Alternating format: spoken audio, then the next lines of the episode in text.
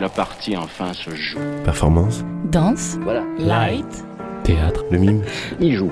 marionnette, turn. une émission sur le théâtre. et La danse, Le mouvement, et de l'art vivant. allumer la lumière. J'adore le Ce théâtre. sont Et- des Il a marionnettes. inventé le masque. Au lieu de raconter, il s'est mis à jouer. Turn, light, on. Turn the light on.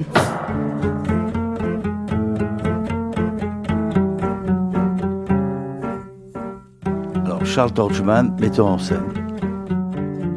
Alors moi je suis Vincent Torgman. Pour ce qui concerne ce spectacle, je me suis occupé de la scénographie et du, de la musique et de, de la vidéo.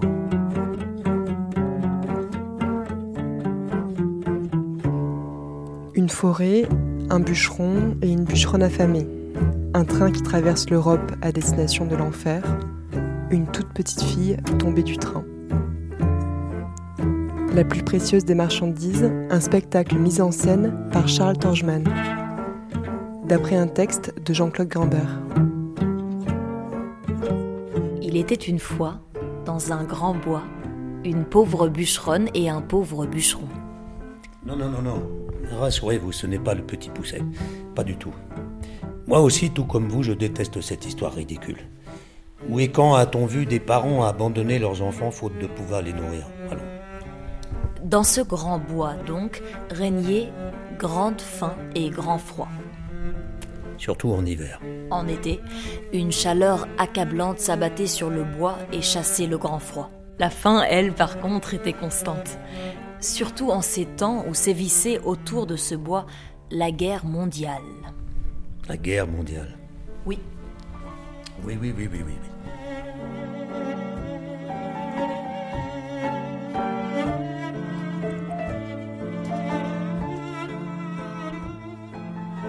Entretien avec Charles et Vincent Torgman.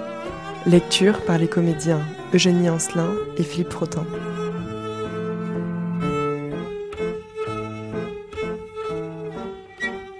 La tournée débute à Paris le 15 décembre au théâtre du Rond-Point. Les représentations marseillaises et aixoises ont été reportées à la saison prochaine.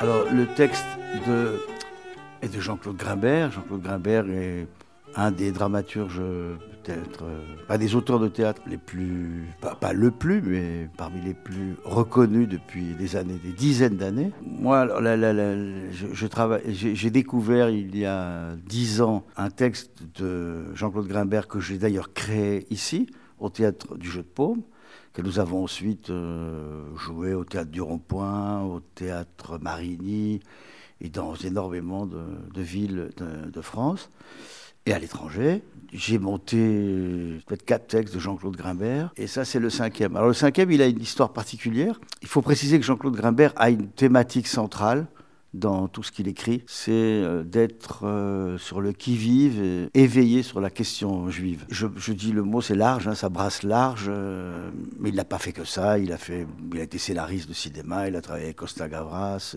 François Truffaut. il, a fait, il a fait énormément de choses. Pour Patrice Sureau aussi au cinéma. Et là, c'est une histoire toute bête. J'étais chez lui. Il m'a dit Viens, tiens, viens me voir, je vais te donner mon, dernier, mon dernier texte. Donc je suis allé chez lui, on a parlé de ce qu'on était en train de faire, euh, qui s'appelait Votre maman, qui est un texte que j'ai écrit à Paris au théâtre de l'Atelier. Et puis il me dit Voilà, ça s'appelle La plus précieuse des marchandises. Puis spontanément, je lui demande Mais, c'est quoi la plus précieuse des marchandises? Il m'a dit Lis et tu, tu sauras après. J'ai pris le bouquin. Je devais aller voir, euh, je devais prendre l'autobus depuis l'Odéon à Paris pour aller à, Saint-Mandé, exactement, pour aller voir mon petit-fils. Et puis, je dis, tiens, ben, je, le- je le lirai ce soir, c'était pas un très gros livre. Et puis, je l'ouvre dans l'autobus. Donc, je commence à le lire, j'ai lu une page, deux pages, trois pages, euh, quatre pages. Et puis, au bout de. Le bus, c'est long, hein, je sais pas, il y avait pas mal d'embouteillages. Au bout de 45 minutes, il y a le, conducteur du- de l'autobus qui me fait Monsieur, c'est le terminus. Ah, j'avais fini le bouquin, heureusement. Le livre, euh, alors, j'ai pas pensé tout de suite au théâtre, hein, parce que c'est un conte. C'est pas fait pour le théâtre. En général, je montre des textes de Grimbert qu'il a écrits pour le théâtre. Mais là, et je dis presque tout de suite, ça a été assez spontané. Je me suis dit, tiens, je pense qu'il faut le faire pour le théâtre. En deux mots, ce que raconte la pièce, mais vraiment en deux mots, parce qu'il euh, vaut mieux la voir. Euh, c'est devenu, donc je l'ai adapté, je l'ai adapté pour le théâtre. Quand je dis je l'ai adapté, je l'ai coupé et j'essaye de le raconter de la façon la plus simple possible, ce qui n'est pas si simple en fait. Donc je ne peux pas raconter toute l'histoire, ce serait dommage parce que euh, raconter tout, ce ce serait pas juste. En gros, c'est quand même deux histoires que Jean-Claude Grimbert écrit. D'abord un conte qu'il destinait aux enfants, et puis il m'a dit en écrivant, ça a été plus fort que moi. Et ce qui est plus fort que lui, c'est l'arrivée dans ce conte, dans cette forêt, puisque tout se passe comme dans une, forêt, comme dans beaucoup de contes. Et euh, ce qui le dépasse et ce qui arrive à toute vitesse pendant qu'il écrit, c'est un train qui entre dans cette forêt, qui ne devrait pas y être. Il n'a aucune raison de se trouver dans la forêt. Mais il y a un train dont on ne, saura pas tout de suite d'où il vient et où il va. Mais très vite, on va savoir que dans ce train se trouvent des déportés qui, là pour, du coup, pour de vrai, partent de Drancy en 1942 et vont vers Auschwitz ou vers d'autres camps d'extermination c'est plus fort que lui, je crois. Jean-Claude Grimbert ne peut voir le monde, ne peut, voir ne peut écrire pour le théâtre, ne peut écrire des romans. Il, est, dit qu'il est toujours traversé par cette histoire. Toujours. Ses parents euh, ont été déportés, son père et son grand-père sont, morts à Auschwitz, et puis d'autres, les parents de sa femme, les grands-parents de sa femme, des cousins, des oncles. Et il, euh, il dit dès que j'ouvre les yeux, je pense pas à la Shoah, bien sûr, mais il dit mais dès que je veux raconter des histoires, c'est plus fort que moi. Cette, histoire me traverse. Donc il y a ces deux histoires qui vont se rencontrer à un moment. Je vous dis pas comment parce que c'est un, des moments les plus incroyables du, récit. Et, et, elle va se clore. Le conte va se clore. C'est un conte heureux où les méchants sont vaincus et où les gentils sont récompensés, deviennent des justes. Et, le, train, hélas, lui, euh, les, les, histoires iront également à leur terme.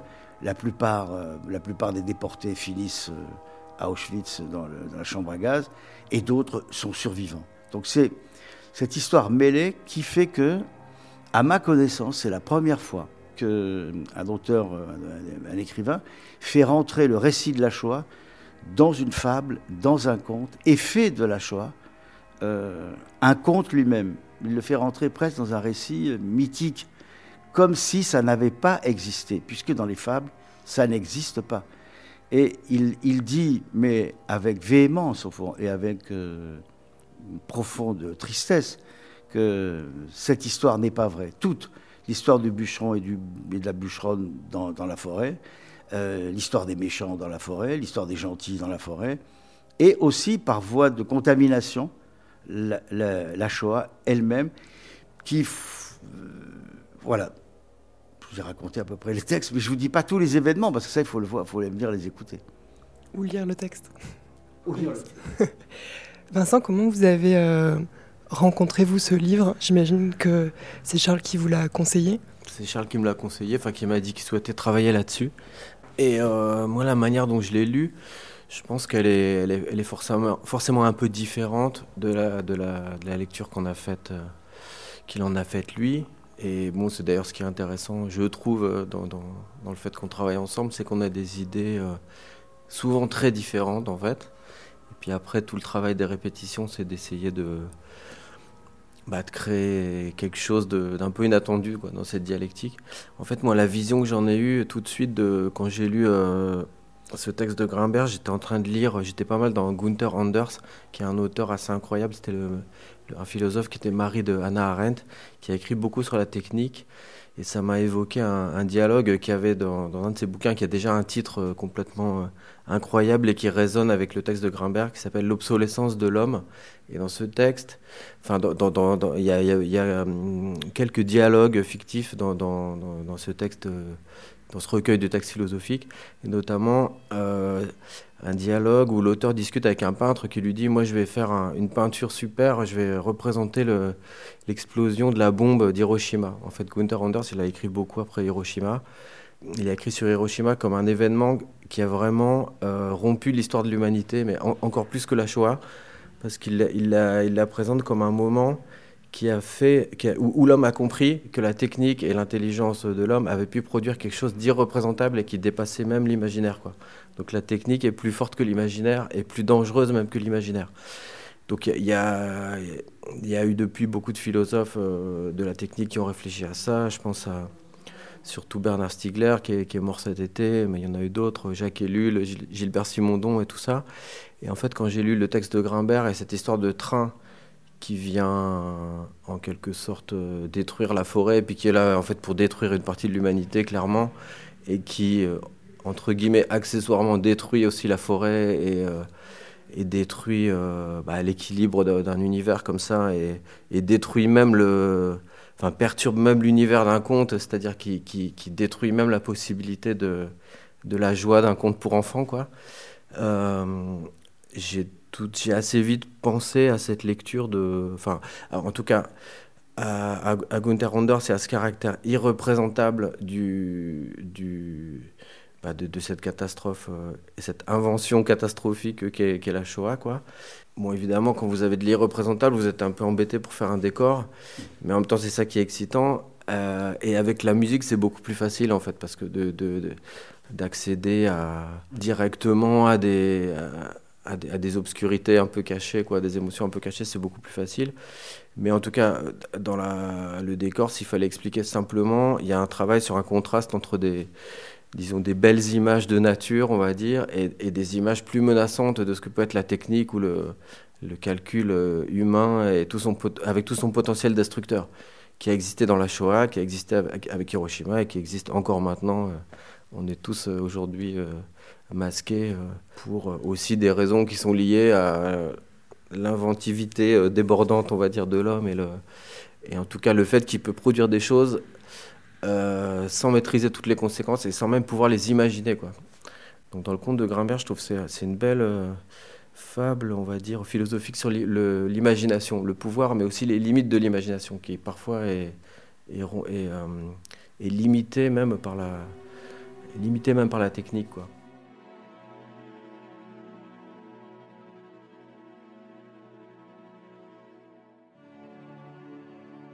Pauvre bûcheron et pauvre bûcheronne n'avaient pas d'enfants à nourrir. Le pauvre bûcheron remerciait le ciel tous les jours de cette grâce. La pauvre bûcheronne, elle, s'en lamentait en secret. Elle n'avait pas d'enfants à nourrir, certes, mais pas non plus d'enfants à chérir.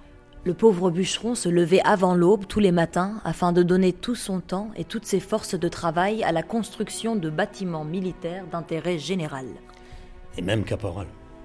La pauvre bûcheronne, elle, qu'il vente, qu'il pleuve, qu'il neige ou qu'il règne cette chaleur suffocante dont je vous ai déjà parlé, cette pauvre bûcheronne donc arpentait son bois en tous sens, recueillant chaque brindille, chaque débris de bois mort. Elle relevait également les rares pièges que son bûcheron de mari posait le matin en se rendant à son labeur. La pauvre bûcheronne, vous en conviendrez, jouissait de peu de distraction.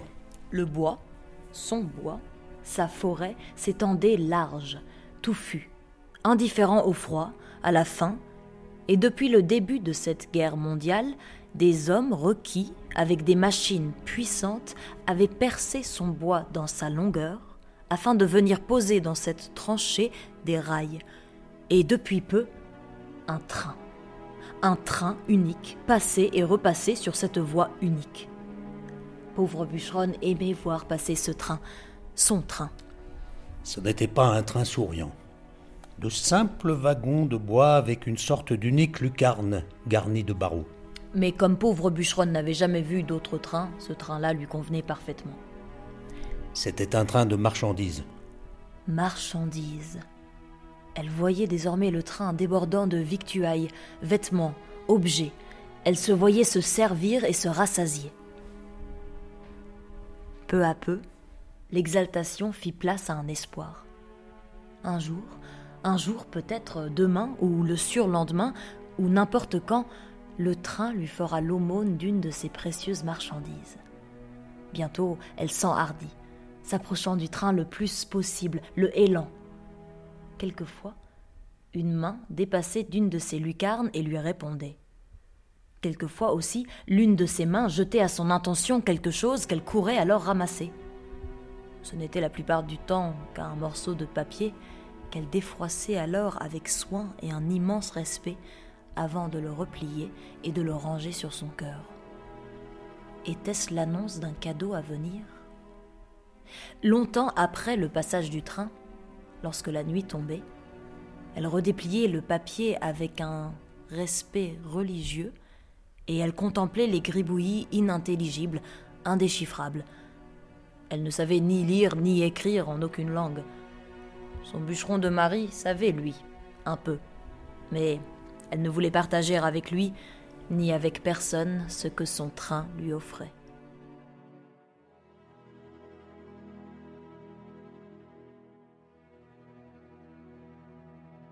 Vous écoutez un entretien avec le metteur en scène Charles Torgman et le scénographe Vincent Torgman pour leur spectacle La plus précieuse des marchandises.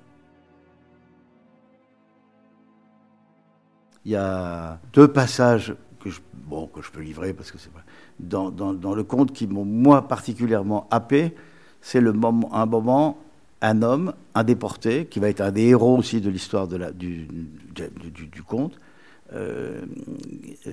qui lui finira survivant, est avec sa femme dans le wagon, dans un wagon qui l'emmène à Auschwitz. Ils ont deux enfants. Cette histoire est vraie, hein, mais il y a plein d'histoires vraies de la Shoah qui ressemblent à des contes effrayants.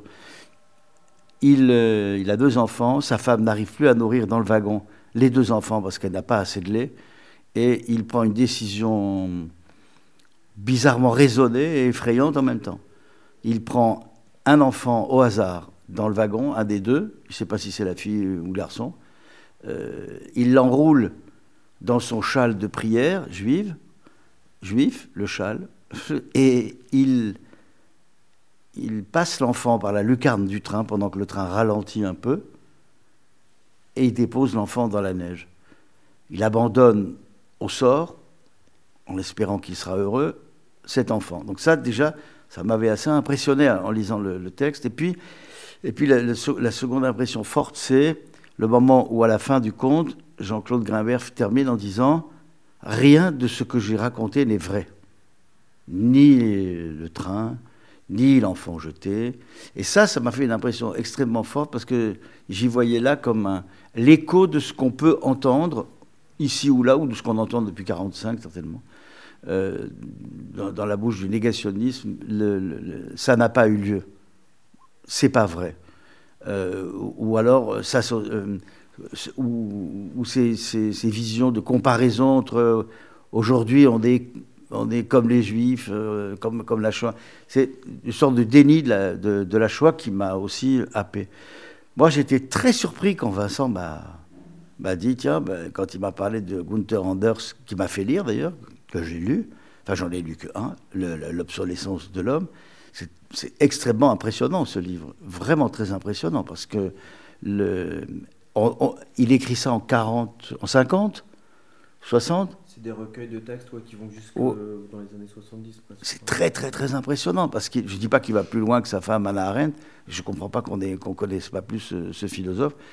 Qui, qui, témoigne de la, destruction objective, pas par la science, mais par la technique, euh, de celui-même qui la fabrique. C'est assez, euh, incroyable quand même, ce qu'écrit Gunther Anders. Et euh, au, début, quand il m'a fait la proposition de scénographie, j'étais surpris. Je me disais, oh, moi je voyais une belle forêt, euh, une belle histoire, et puis, enfin une belle histoire. Je ne savais pas comment l'histoire horrible allait, arriver, mais j'ai été hyper séduit par la proposition. Et, toute la difficulté, il a raison quand il on n'était pas, pas sur la même vision. C'est ça qui est intéressant, vraiment. C'est que on, on c'était pas facile d'articuler le conte, une fiction à la limite pour les enfants, qui peut faire peur, mais pas plus que le petit poussé. Le petit poussé, ça me ferait presque plus peur. quoi. L'histoire de, l'ogre qui égorge ses propres filles, c'est encore presque plus affreux. Je ne voyais pas comment, après, scéniquement, on allait articuler les, deux. Et euh, le, hasard a fait qu'il y a une idée qui, est venue au cours de route parce qu'on manquait, enfin, on devait avoir trois acteurs, il n'y en a eu que deux. Mais du coup, il me dit, mais si, si, on peut utiliser la troisième, on va l'utiliser techniquement. Euh, euh, et là, depuis, depuis quelques jours, on est, je suis assez content parce que l'objet est très étrange. Ça ne ressemble pas au conte, ça ressemble pas au livre plutôt c'est le conte, et c'est la violence de la Shoah qui arrive au milieu.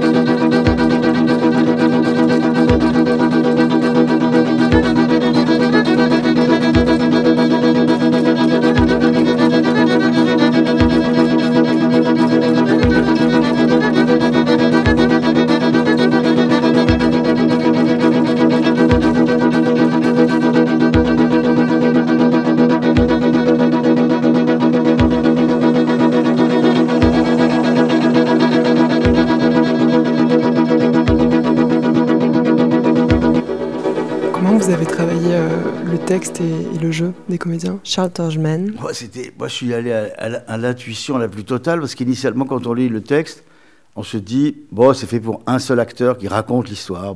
Oui, comme un conte, y a pas, c'est pas la peine d'être compliqué. On met un petit tapis, le conteur la raconte et puis euh, voilà. Euh, bon, sauf que j'avais pas vraiment envie de ça. Je l'avais, je l'avais vu, je l'avais entendu, pardon. Euh, lire par euh, Pierre Arditi, qui en a fait une lecture, euh, bon, je sais maintenant il y a quelques mois, et ça me c'est pas, il y a un truc qui n'était pas convaincant parce que, enfin, si il l'a très bien lu, hein, pas, pas encore du tout la lecture, mais ce qui, on sortait de là avec un sentiment de tristesse. Euh, je pense que Jean-Claude euh, va plus loin que ça. Quoi. Je crois que c'est plus brutal que ça, ce qu'il écrit. Donc je me suis dit peut-être qu'avec... Avec, D'abord, j'ai pensé à deux voix, un couple qui pouvait faire référence. Il y a, il y a des couples dans le, conte. Le bûcheron, la bûcheronne, le déporté euh, et sa femme. Donc je me dis, tiens, ça va peut-être faire des échos de sentiments, quoi. Euh, et puis après, j'ai dit, ah, deux, c'est pas un bon chiffre. Euh, je me disais, ah, ben, ça va faire trop un couple. Alors il y avait, passons à trois, avec des... Oui, voilà, ce qui me manquait dans la lecture faite par Pierre Arditi, c'était des voix de femmes. C'était une voix d'homme qui racontait ça. Et les, les, les, les, personnages féminins sont super importants dans son conte. La bûcheronne, la femme du déporté. Et donc j'avais envie de voix féminine. Donc j'ai demandé à deux actrices. Au début, j'avais aucune idée de construction. Je me dis, tiens, trois acteurs. Et puis il y a une des deux actrices qui me dit, ah, je peux plus le faire. Bon, mince. Et je ne voulais pas chercher une autre actrice parce que je trouvais qu'elle était vraiment faite pour ça. Et c'est là que Vincent m'a dit, ah mais on a un écran vidéo, on a de la vidéo, on n'a qu'à la, on a qu'à la prendre en vidéo. Donc on a le texte, il a été découpé extrêmement. Moi, je garde toute la fable toute l'histoire est gardée. Ben, je raconte tous les, tous les tableaux du livre sont là, mais j'ai coupé. J'ai coupé parce que je pensais que je pensais pas que deux heures de spectacle. Enfin, je, que c'était trop quoi. Il y aurait eu trop de mots. Il fallait laisser la place à la technique. Il fallait laisser la place à la vidéo. Il fallait laisser la place à la musique. Il fallait laisser la place à des images. Euh, donc j'ai condensé au maximum que j'ai pu, j'ai gardé la fable, l'histoire, donc les comédiens racontent l'histoire, parfois ils l'incarnent, parfois ils jouent des scènes qui sont inscrites dans le, texte de Grimbert, euh, parfois ils jouent rien, il y a de temps en temps quelques silences qui sont entre guillemets techniques. Là j'ai écouté avec intérêt la Vincent parce que je pense qu'il il avait, profondément raison sur le débat entre technique et humanité. Et on y arrive. Euh, on arrive à un conte qui va durer euh, une heure sept, une heure neuf, enfin, un, temps euh, qui peut être accessible. Alors, quand j'ai à des enfants pas des petits-enfants. Parce que l'histoire est dure quand même. Euh, particulièrement l'histoire de. Et la compréhension des mécanismes, n'est pas si simple. Voilà, des enfants de 12 ans, euh, à partir de 12 ans, je pense qu'on entre sans problème, avant sans problème dans l'histoire. Est-ce qu'on y apprend des choses? Je ne sais pas. Est-ce qu'on va le, spectacle, on le fait pas pour apprendre des choses. On fait pas pour. Nous, on peut pas enseigner la Shoah, on peut pas enseigner ça.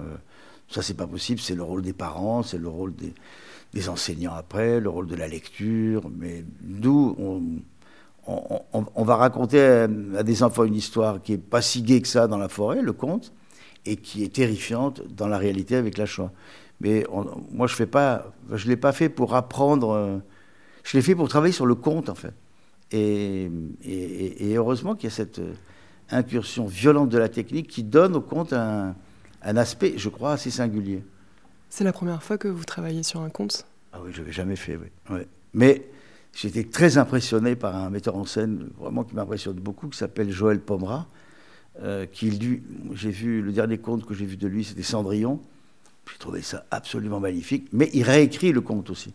Il, a, il, réécrit, Grimbert ne réécrit, euh, réécrit aucun conte, encore que il s'inspire des contes de Grimm euh, souvent. Mais non, moi, j'ai jamais monté de, de compte. Et, puis, c'est pas du théâtre, en fait, puisque enfin, ça part pas d'un texte de théâtre, ça part d'un ça part d'un livre, mais qui, est, qui frôle quand même des histoires centrales de notre humanité. Pas que, la Shoah, effectivement. Euh, comme, dit justement, la, la destruction de l'homme par l'homme, au fond. Quelque chose comme ça.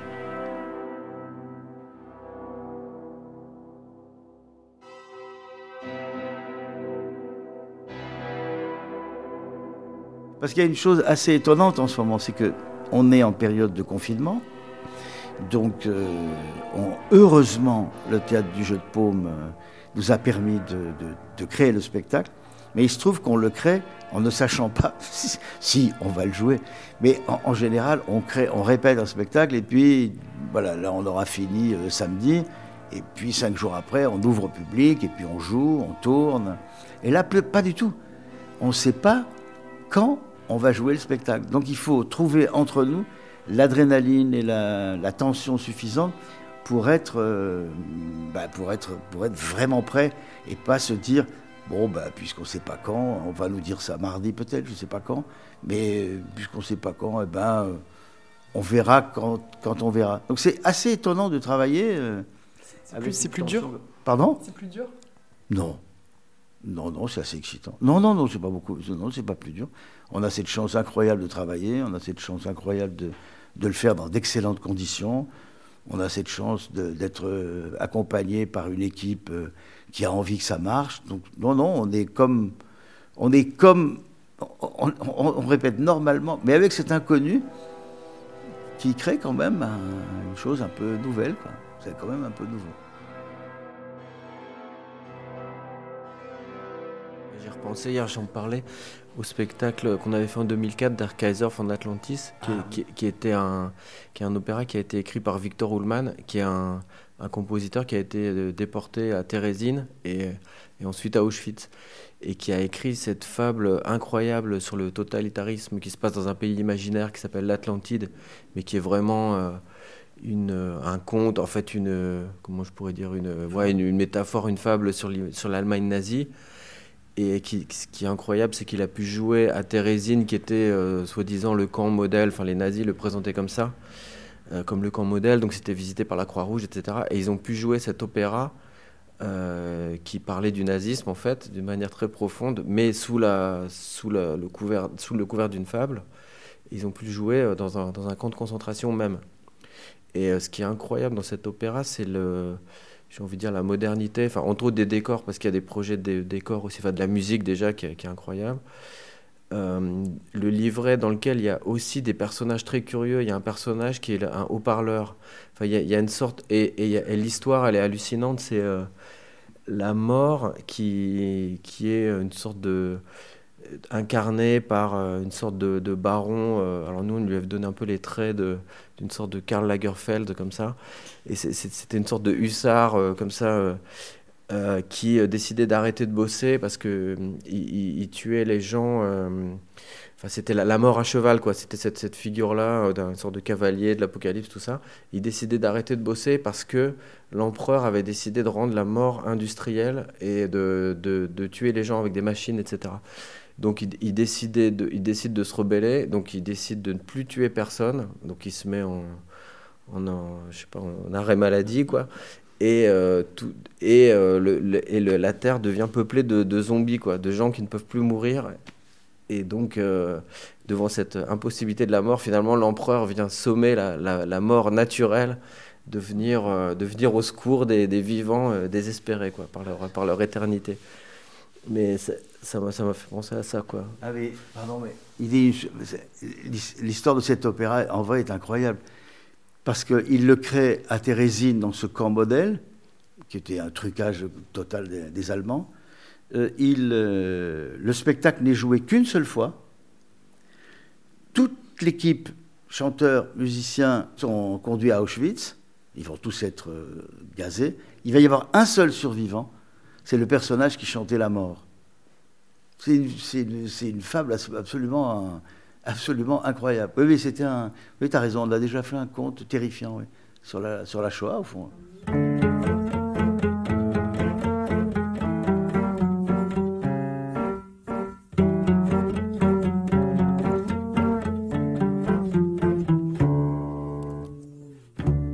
Encore merci à Charles Torgeman et à Vincent Torgeman la plus précieuse des marchandises, une création au théâtre du Jeu de Paume à Aix-en-Provence. La tournée débute à Paris le 15 décembre au théâtre du Rond-Point. Les représentations marseillaises et aixoises ont été reportées à la saison prochaine.